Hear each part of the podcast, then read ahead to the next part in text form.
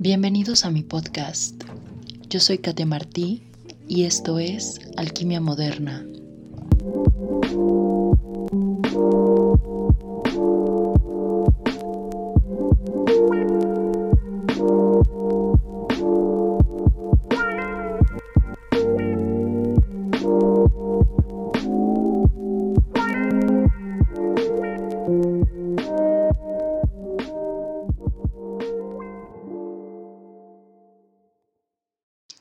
Tal amigos? Bienvenidos a mi cuarto episodio de mi podcast Alquimia Moderna.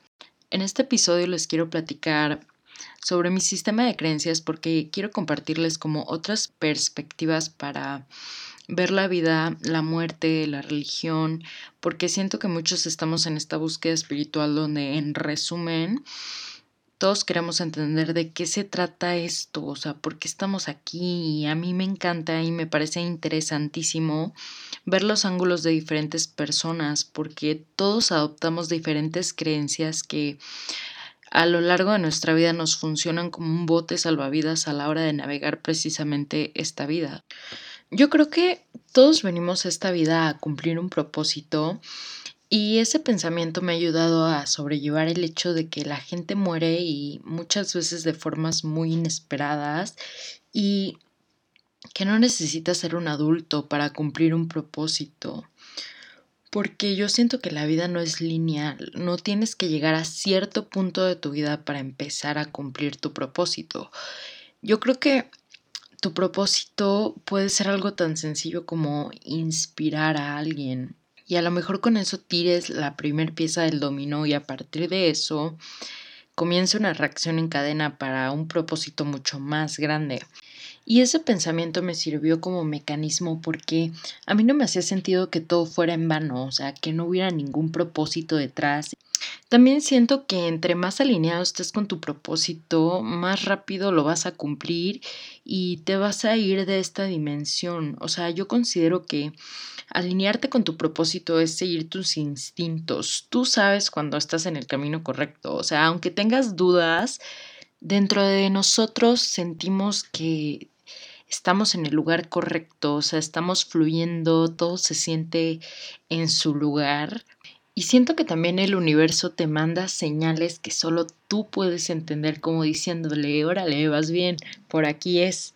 Nunca les ha pasado que tomas una decisión y de repente todas las puertas empiezan a abrir, todo empieza a fluir, tienes un sentimiento que se siente correcto, sientes como cae una pieza y encaja perfecto y eso, a mi parecer, esa sensación es alinearte en dirección a tu propósito. La neta yo no creo ni en las coincidencias ni en la suerte, o sea, yo creo que todas las respuestas están frente a nosotros, pero nosotros muchas veces nos quedamos viendo la vida desde el mismo ángulo porque es más cómodo que pararte a buscar otros ángulos hasta que encuentres nuevamente otro que te funcione es mucho más fácil creer en una estructura prediseñada que en empezar una estructura por nuestra cuenta.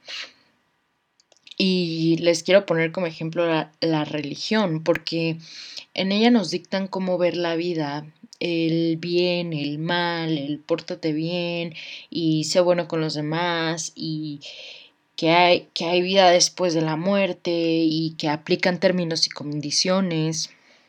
Y la verdad con eso te ahorras una búsqueda espiritual y el chingo de dudas existenciales que te salen cada que rascas y descubres algo nuevo. Yo crecí en una casa donde se practicaba el catolicismo pasivamente, o sea, solo íbamos a la iglesia en bautizos, bodas, primeras comuniones y me bautizaron porque así es la tradición en México, pero ninguno de mis papás era realmente religioso como tal. Me acuerdo que fui a catecismo y yo era la hereje, o sea, de verdad no me soportaban y mis papás solo me llevaban porque la tradición dictaba que a esa edad uno debía de hacer la comunión y, y, sin cuestionarse nunca si era algo que yo podía decidir. Y pues claro, yo seguí el rollo porque era lo normal con todos mis compañeritos. Todos se habían, habían hecho la primera comunión y la confirmación. Y me acuerdo que ese sistema de creencias se me cayó el día que leí que el catolicismo estaba en contra de la reencarnación.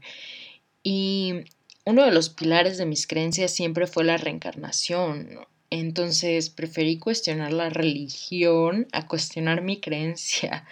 Yo siempre súper aferrada, pero la reencarnación siempre me pareció lo más correcto o sea, lo más natural. Y a partir de ahí comencé a cuestionar la religión cada día más. O sea, un día encontré un libro de la introducción al budismo en mi casa, una cosa rarísima, porque la neta no tengo ni idea de cómo llegó ahí, no sé si mi mamá lo compró o alguien lo olvidó. El punto es que siempre estuvo ahí y un día me animé a leerlo y se me hizo hermoso, o sea, todo me hizo sentido. Tuve un momento de shock cultural porque el budismo obviamente es muy diferente al catolicismo. Entonces, lo que hice fue empezar mi sistema de creencias agarrando pedacitos del catolicismo, agarrando pedacitos del budismo. Pero pues esa, en esa época de mi vida me sentía como una traidora, ya saben, como si estuviera prohibido estar en dos bandos, o sea, se sentía como si tuviera que elegir y unos años después me llegó un libro que me terminó por aclarar mis dudas. Les juro que me llegó en un momento de mi vida donde estaba en el auge de mi adolescencia. Yo sentía que todo se me estaba derrumbando. Y sí, o sea, estaba bastante complicada esa época de mi vida. Y se me estaban derrumbando muchas estructuras y no tenía como tiempo para darle atención a mi parte espiritual y ese libro fue como mi reconexión con mi espiritualidad. No sé si lo han leído, se llama La cabaña. A lo mejor a algunas personas no se les haga tan interesante, pero a mí la neta me cayó como anillo al dedo. O sea, sentía que el universo me estaba resolviendo mis dudas existenciales a través del libro. La novela habla de la espiritualidad y de Dios, pero de una forma súper bonita. Y te dan unos argumentos durísimos. O sea, te hablan como nuestra relación con Dios puede y debe ser directa, que, o sea, no necesitamos una religión de intermediaria que nos diga cómo y cuándo relacionarnos con Dios. O sea, el libro también habla de cómo tu relación con Dios es como tú la quieras construir, no, no como una institución te diga que tiene que ser. Y eso me hizo clic dentro de mí, porque a mí no me cuadraba como por qué una religión te prohibiría tener creencias de otras religiones y que encima te dictaran cómo debías comer, vestirte, comportarte como para ser bueno ante los ojos de Dios. O sea, yo no entendía por qué si Dios se supone que era tan bueno ponía tantas reglas a la hora de hacer su religión. Y conforme uno crece se empieza se empiezan a caer las vendas y te das cuenta que todo está movido por el dinero y que muchas religiones son un negociazo. Entonces, después de ese libro tuve una temporada donde tuve que revisar todos los archivos en mi cabeza sobre mis creencias y analizar uno por uno qué servía y qué tenía que cambiar. Y tuve que reestructurarme completa y en el proceso quedaron muchos espacios sin respuestas. Y hasta hace como seis meses para acá he notado muchas respuestas que llenan esos vacíos. Y cada día me convenzo más de que nosotros somos los arquitectos de nuestro propio destino. Y el punto que quiero llegar con esto es que en donde esté nuestra atención va a estar nuestra energía y en donde esté nuestra energía va a estar la manifestación.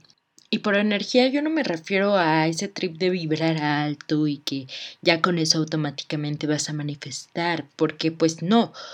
Les voy a hablar con ejemplos porque no quiero confundirlos con esto. O sea, supongamos que un día decides que quieres irte de viaje a la playa y empiezas a cotizar paquetes y empiezas a programar tus ahorros y no sabes cómo le vas a hacer para juntar todo el dinero, pero Tú ya te visualizaste en la playita, las fotitos que te vas a tomar, los outfits que vas a ocupar y en ese momento estás enfocando tu atención y tu energía a ese viaje y sin darte cuenta empiezas a manifestar muy cabrón, o sea, de repente te salen los vuelos en esas fechas baratísimos o de repente te cae un dinerillo extra que no tenías contemplado y todo empieza a encaminarse a que se manifieste tu viaje. Y esas cosas para mí no son coincidencia, o sea, tu mente está trayendo eso y esa forma de atraer también siento que es un arma de doble filo, porque muchas veces nuestra mente se vuelve nuestra peor enemiga. O sea, empiezas a pensar de que, por ejemplo, con lo del viaje empiezas, es que no voy a poder juntar el varo, es que no me van a dar los días en el trabajo. Y todos los días dedicas energía a esos pensamientos y todos los días empiezas a morderte las uñas pensando en qué momento te dicen que no te dan esas fechas. Y terminas enfocando tu mente en eso y se te termina manifestando porque tú lo estás llamando. ¿Cuántas veces no hemos escuchado que la mente es poderosísima y que todo está en la mente? Esas frases siento que son respuestas que siempre han estado ahí para nosotros. Nuestra mente crea nuestra realidad y nuestra tarea en esta vida es aprender a tomar el control. Y recuerden muy bien esto, nuestro sistema de creencias lo es todo. Todo lo que nosotros elijamos creer se vuelve parte de nuestra realidad. Por eso a veces se siente como si viviéramos en una simulación. ¿No les pasa que se clavan con un tema y de repente en todos lados está ese tema? Netflix saca una serie, te recomiendan un libro que habla de eso y dices, güey, ¿cómo es posible que nunca en mi vida había escuchado sobre un tema y en el momento que lo descubro, el tema lo veo por todos lados? Y siento que nuestra mente tiene como este algoritmo que nos muestra resultados de las cosas en las que nos estamos enfocando. Y siento que cuando nos enfocamos en algo al grado de creer en eso al 100%, como que nuestro cerebro ya lo hace parte de su realidad y lo manifiesta muy cabronamente en nuestra vida. Yo creo que los límites de esta realidad nos lo ponemos nosotros mismos. Y siento que el poder de nuestra mente es capaz de poder generarnos nuestra realidad. Y los bloqueos son todas estas trabas que le pones al camino de la manifestación. Por ejemplo, si yo te digo que este año puedes manifestar el dinero que se te hinche la gana, sé honesto y dime qué es lo primero que piensas. Probablemente que ya mero te va a caer la lana que tú quieras cuando tú quieras que obviamente así no es la vida, que obviamente así no funcionan las cosas. Y esas trabas que pones, incluso antes de pensar si es probable o no, ya estás predispuesto a que es muy probable que no suceda. Y ese es el bloqueo, esos son los bloqueos, cuando tú ya empiezas a ver las formas en que no va a suceder eso. Los invito a que empiecen a analizar sus bloqueos y los detecten y los trabajen, porque los bloqueos son lo que te impide manifestar. Todas las respuestas siempre han estado frente a nosotros y nuestra tarea es prestar atención a esos detalles. Les juro que se sorprenderían.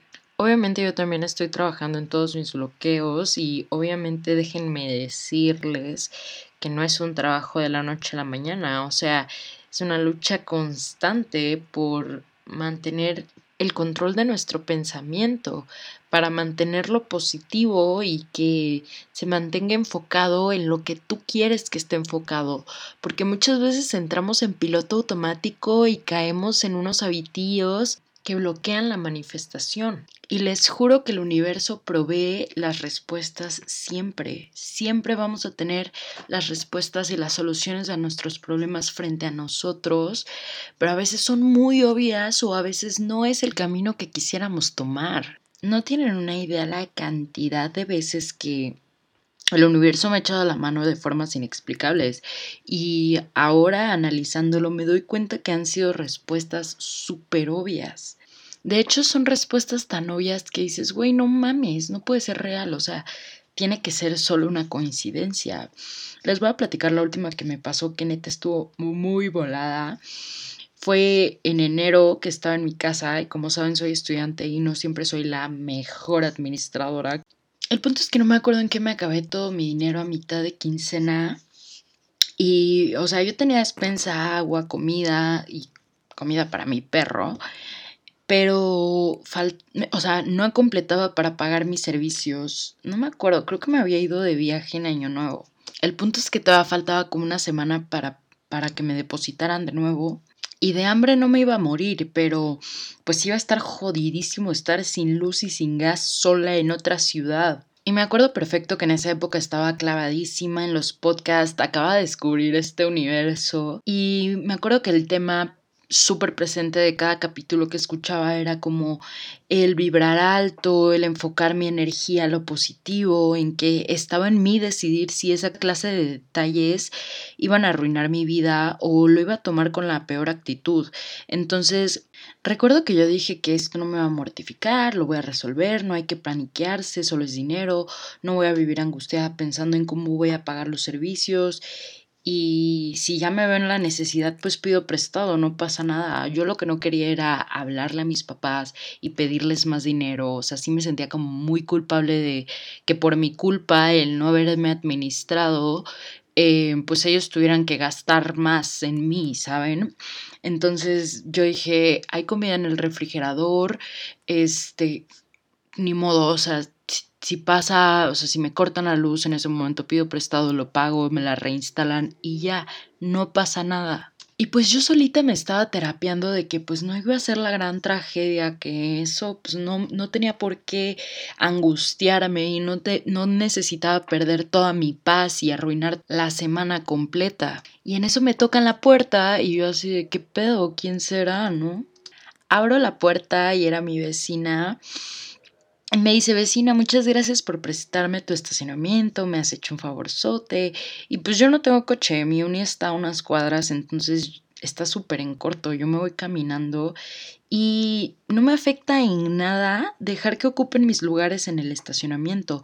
El punto es que, pues yo le dije a mi vecina que ni se preocupara, o sea, que lo ocupara cuando quisiera, pero en súper buena onda, o sea, genuinamente me vale tres pepinos que ocupen mis lugares porque pues para nada es una molestia, porque de verdad no los ocupo para nada. Y en eso la señora saca un billete de 500 doblado de su cartera y yo me cagué, o sea, yo dije, ¿qué pedo? ¿Qué es esto? Y mi vecina así de, ten hija, en agradecimiento y, yo así de que, no, qué necesidad, no me afecta en nada. Y mi vecina así de, acéptalo, hija, como forma de pago por todas las veces que ocupamos el lugar. Y yo obviamente súper apenada tomé el billete sin verlo. Y ya le digo muchas gracias y ya se va, cierro la puerta, desdoblo el billete y eran dos billetes de 500. O sea, de la nada, mil pesos. Y yo me acuerdo que yo me quedé en las escaleras un buen rato estupefacta porque yo decía, ¿qué pedo? O sea, mi problema se resolvió de la forma más inesperada y mi conclusión de todo eso fue que así trabaja el universo y la mente. Si en tu mente tú empiezas a alimentar con energía un problema, va a crecer, pero si no dedicas una sola gota de energía, ni siquiera lo reconoces como un problema en tu vida, les juro que deja de serlo, porque créanme que yo era experta en hacer problemas diez veces más grandes de lo que eran en un momento solo con mi actitud mi primer semana viviendo sola como estudiante foránea, me acuerdo que no tenía ni idea de cómo funcionaba una casa y obviamente me cortaron la luz como buena novatada a la vida adulta. Y lo tomé tan pésimo que desencadené una serie de eventos desafortunados. Me acuerdo que yo antes me encantaba autonombrarme Bad Luck Katia, como el meme de Bad Luck Brian, porque neta todo me salía mal, o sea, yo misma lo manifestaba con mi pensamiento porque yo estaba segura de que estaba salada y todo me pasaba y que yo tenía pésima suerte y neta en esa época de mi vida todo me pasaba, o sea, de verdad no es mame. Entonces, sin excepción a la regla, en mi primer día dije, claro, bad luck Katia, claro que me iban a cortar la luz en mi primer semana viviendo sola, porque claro que estoy salada, porque obviamente a mí todo me tiene que pasar. Y en ese momento intento prender la estufa y tampoco tenía gas. Y yo, claro, bad luck Katia, todo me tiene que pasar a mí, claro que me iba a quedar sin gas. Y en ese momento abro, la, abro el lavabo y tampoco había agua y yo, Claro, bad luck Katia, lo que me faltaba, que me cortaran el agua. Pero es que lo que pasa en mi casa es que se tiene que prender la bomba para que suba el agua al tinaco y bueno, ya saben cómo funciona eso, ¿no? Entonces, obviamente si no había luz, solo quedaba el agua que quedaba en el tinaco y si no, mientras no hubiera luz, no, no hay forma de poder subir el agua. Entonces tenía que pagar la luz para que me la pudieran reconectar, para poder subir agua, para poder tener agua y poder bañarme en mi casa. El punto es que ya voy, pago la luz.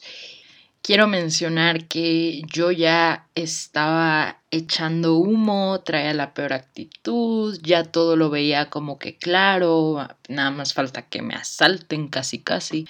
El punto es que pago la luz, ya me la reconectan y lo primero que hago es prender la bomba de agua y hagan de cuenta que pasan como 15 minutos y en eso escucho que se rompe algo en la cocina y empieza a salir una fuga de agua estúpidamente enorme. O sea, justamente una de las tuberías que bajaba directo del tinaco se le ocurre romperse y empieza a esta fuga de agua descontrolada una pesadilla se me inundó en cuestión de segundos toda la, casi toda la casa, o sea, obviamente toda la cocina. Obviamente yo no tenía ni idea de dónde venía esa tubería, de dónde venía esa agua. Y yo, pues obviamente lo primero que hice fue tratar como de taparla. No se detenía por nada del mundo. Traté de encontrar todas las llaves que habían para ver si se podía cerrar por algún lado. Y eh, mientras todo esto sucedía, estaba la bomba subiendo agua. Entonces, como que dije, bueno, en algún momento se tiene que acabar esta agua, ¿no? Entonces apagué la bomba y tuve que esperar a que todo el agua del tinaco se saliera por esa tubería. O sea, ya llevaba como unos 15 minutos de, tiempo subiendo agua, no sé cuántos litros sube por segundo o por minuto. El punto es que fue un chingo de agua, o sea, era una cosa, una fuente. Y yo no tenía ni perra idea de qué se tenía que hacer, o sea, yo no sabía quién le tenía que llamar, o sea, obviamente sé que se le llama un plomero, pero yo estaba en una ciudad nueva, sola, en una casa, y pues por instinto no quieres meter a cualquier persona a tu casa y que vea que estás vulnerable, ¿saben? Entonces yo no sabía a quién le podía llamar de confianza. Y pues siento que esa situación fue como mi introducción a la vida adulta, siendo pues la cabeza de una casa. Esa fue una lección que yo siento que tuve que vivir, pero que mi actitud empeoró absolutamente todo y yo estoy convencida que tuvo un rol en cómo se desarrollaron las cosas. Mi actitud pesimista me impidió ver todo lo positivo que me estaba pasando. O sea, me acababa de mudar a otra ciudad para estudiar la universidad en la carrera que quiero, mis dos papás apoyándome al 100%, mis amigos en la misma ciudad. Era el nuevo comienzo por el, el, que tanto anhelaba. Yo ya contaba los días para irme de mi ciudad y yo con mi pinche mentalidad toda pendeja de que estoy salada, que nada me sale bien, todo lo malo me pasa a mí, cuando estaba viviendo un momento en el que debería haber sido lo más agradecida con el universo. Y mi punto aquí es que tu mente sí crea tu realidad. O sea, yo toda esa etapa estaba realmente saladísima. O sea, de verdad, todo me pasaba. Pero era porque yo juraba que tenía mala suerte y yo juraba que a mí me pasaba todo y yo era bad luck Katia. Hasta que llegó un día que decidí que tenía que cambiar mi forma de pensar y mi realidad cambió completamente. Si tú no eres feliz con tu vida como es ahorita, cámbiala. No esperes a que pase algo para cambiarla. En el momento que cambias el ángulo en el que ves la vida, empiezas a cambiar tu vida. No te pongas bloqueos, preocúpate por cuál quieres que sea el cambio. No te enfoques en cómo vas a hacer el cambio, porque ahí empiezas tú mismo a, a colocar los bloqueos. El universo siento que trabaja de formas muy misteriosas y si tú te convences de que vas a tener este cambio, va a pasar, punto. En mi búsqueda por entender cómo funciona esto, descubrí que nuestro subconsciente aprende a través de las repeticiones. Si cada que se te presenta un problema dices, es que yo tengo mala suerte, después de repetirlo tantas veces se te va a hacer una realidad Por eso tengan mucho cuidado con lo que desean, fíjense muy bien la información que consumen, porque mucha información está diseñada para generarte ideas. Tomemos como ejemplo todo lo que está pasando este año. Si eres de los que se la ha pasado leyendo las noticias y cada día es una noticia peor de que los marcianos, de que el COVID, de que los avispones, de que el petróleo, de que el país, de que el presidente, se siente como si se estuviera acabando el mundo. Y si tú te lo crees al 100%, yo siento que esa va a ser tu realidad. O sea, siento que tu cerebro solo se va a enfocar en mostrarte resultados negativos que te confirmen que sí, en efecto, se está acabando tu mundo. Incluso siento que, que nosotros como sociedad tenemos pensamientos colectivos bastante pesimistas que generan nuestra realidad. ¿Cuántas veces no se hizo viral algún meme de que me quiero morir o de que ya pronto me moriré o memes de que hay que controlar la población? Y no solo en México, esto es un fenómeno mundial. La población está tan preocupada por la sobrepoblación y por todo lo que conlleva el que seamos tanta gente que empezamos a desear que suceda una tragedia que nos extinga. Yo me acuerdo que hace unos meses acaba de salir una noticia de que había un meteorito que iba a pasar súper cerca de la Tierra y que probablemente podía estrellarse aquí y que bla bla bla. Y me acuerdo que obviamente se hizo súper viral, todo el mundo empezó a mamar con el meteorito. Y todos al final queríamos genuinamente que sí cayera el pinche meteorito. El punto es que yo venía en un autobús y al lado de mí había un chavo hablando por teléfono hasta la madre de su realidad, quejándose de que había un calorón horrible y que era por el calentamiento global, y después dijo así como, ojalá sí caiga el meteorito, chingue su madre. Y, y yo me acuerdo que yo escuché eso y dije, wey, I feel you, bro. Y yo me acuerdo que yo platicaba ese tema con mis amigas y todas llegábamos a la conclusión de que sí queríamos que cayera ese meteorito. O sea, todos decíamos, güey, la neta es que ya somos muchos y pues si yo me tengo que morir en este momento, pues que así sea, ¿sabes? Por el bien de la humanidad. Y neta, yo sí creo que todos aquí de manera consciente o inconsciente sentíamos que era necesario que sucediera un evento que pudiera traer un balance a la población, que fuera completamente aleatorio, que no discriminara raza, ni edad, ni nacionalidad, donde nadie en realidad tuviera la culpa de nada. Y siento que eso también lo trajimos a nuestra realidad, ¿saben? Entonces también tomen en cuenta a la hora de revisar sus creencias sobre el mundo en el que viven. No permitan que los dominen los malos pensamientos porque entre más se enfocan en todo lo negativo que hay en nuestro mundo, pues traen eso a su realidad y peor se pone la cosa. Ustedes tienen el control sobre lo que piensan y esa es la única herramienta que necesitan para construir la realidad que quieren. Hay muchos estudios que hablan sobre cómo reprogramar de una forma positiva tu subconsciente, donde tú puedes tener más control sobre lo que manifiestas y lo que no. Existen métodos como los scripts, donde escribes como un guion sobre todo lo que quisieras manifestar y lo escribes en tiempo presente como si ya lo estuvieras viviendo y los tienes que leer a diario como por un mes y de ahí los tienes que dejar por la paz para que empiece a trabajar en tu subconsciente y se empiece a manifestar.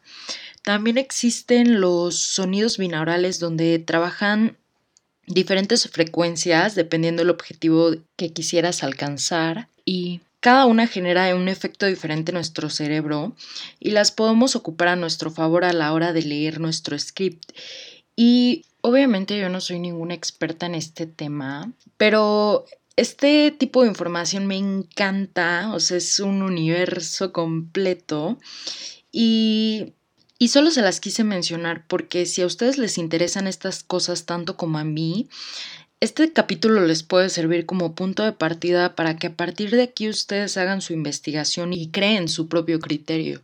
Esto es lo que más sentido me ha hecho a mí porque esto engloba todas las creencias, el vibrar alto, el tener fe, porque considero que todas mantienen el mismo estado mental donde te tienes que enfocar en lo positivo, en donde no te enfocas en el problema, sino en que siempre hay solución, sin preguntarte ni el cómo ni el cuándo.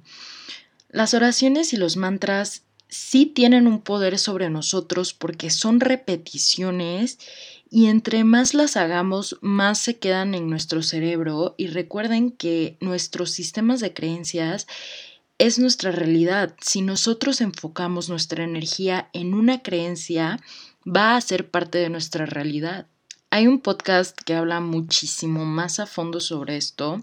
Se llama She is Magic se los voy a compartir en mis redes para que puedan escuchar ese podcast. A mí me hizo todo el sentido del mundo, te lo explican con peras y manzanas y, y me hizo darme cuenta que el universo neta sí escucha mis pensamientos.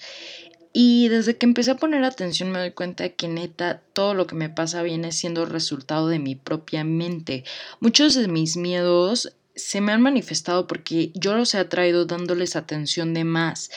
¿Nunca les pasó que entraron a una relación con miedo y con la inseguridad de que al final te terminaran lastimando y que a lo mejor fracasara la relación? Y los primeros meses todos chingón y de repente te entraba la idea de que esto era muy bueno para ser cierto y que la relación iba a fallar y empezabas a ver todo lo que no te gustaba y te empezabas a enfocar en todas las cosas que no hacía bien y eh, empezabas a pensar en el miedo a que esto fracasara y al final terminabas haciéndolo tu realidad porque era a lo que le estabas dando atención. Estabas tan enfocado en todas las formas en las que iba a fallar que se volvían tu realidad y esa realidad la llevabas a tu relación y fracasaba. Y siento que tu realidad siempre va a ser un espejo fiel a todo lo que tienes que trabajar dentro de ti.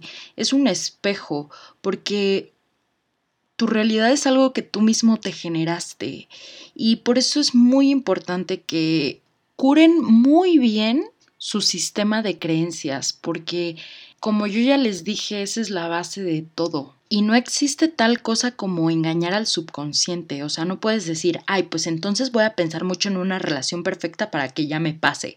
Mientras que en el interior estás predispuesto a que la gente de ahora ya no, ya no quiere nada serio, o que todos son infieles, o te pasas compartiendo memes de que tú eres la víctima y que todos te tratan mal, porque eso es repetir y repetir en tu mente ese pensamiento.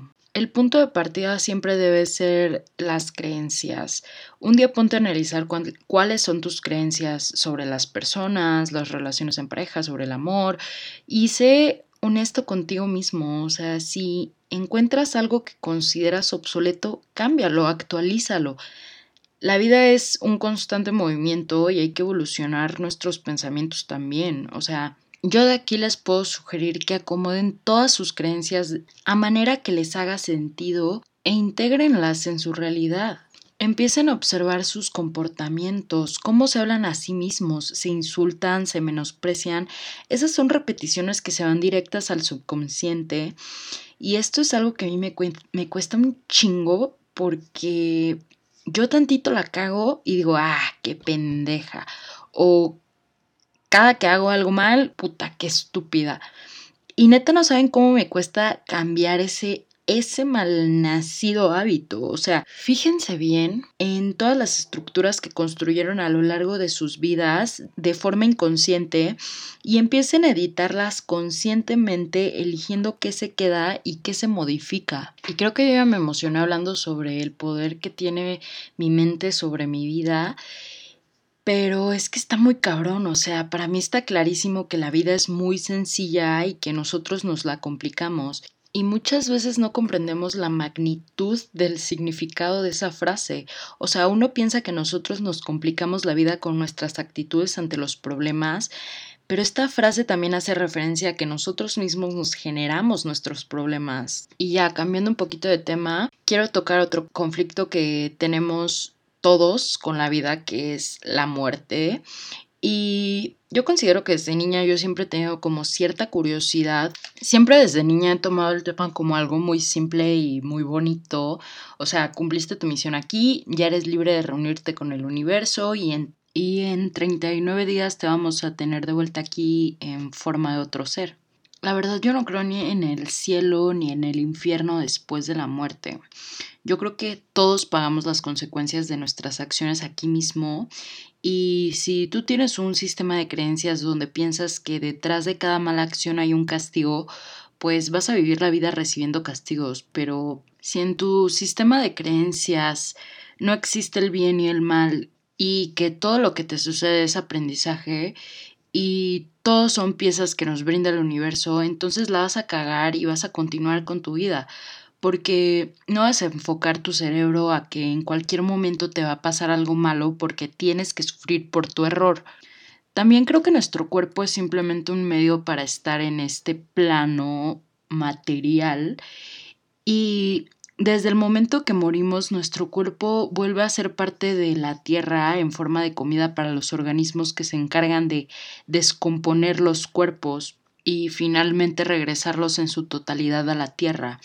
Les juro que se me hace súper gracioso que siendo nuestro cuerpo tan perfecto con todos los nutrientes que necesita la tierra, nos metan en una caja y nos aíslen de nuestro destino. O sea, como por qué veneran un cadáver al grado de meterlo en una caja y aislarlo, de regresar naturalmente a la Tierra. O sea, les juro que siento que eso es algo que los extraterrestres deben observar y deben decir, güey, están pendejos estos güeyes. Nuestro cuerpo está diseñado a que se reduzca prácticamente a nada en cierto periodo de tiempo y puedo entender que estamos sobrepoblados y que dejar nuestros cuerpos al aire libre pueda parecer insalubre, pero la naturaleza está diseñada para eso. En lugar de talar todo un campo para hacer un panteón, deberían hacer bosques donde enterremos a nuestros ancestros y donde nuestro cuerpo comience nueva vida.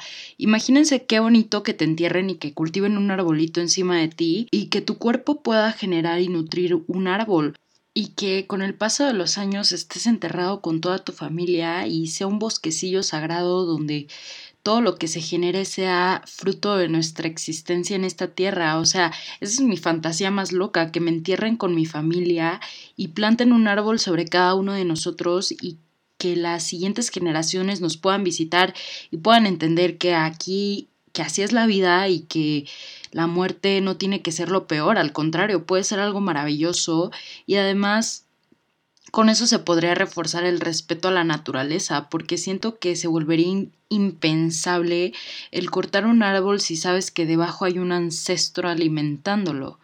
Y ya con eso concluyo el capítulo de hoy.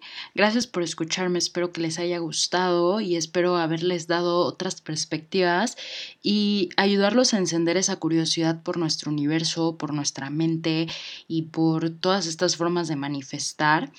Estoy en todas mis redes sociales como Katia Martí les voy a dejar como mis recomendaciones ahí del podcast que les dije hace rato y de una serie súper interesantes. Y pues obviamente les mando la mejor de las vibras. Adiós.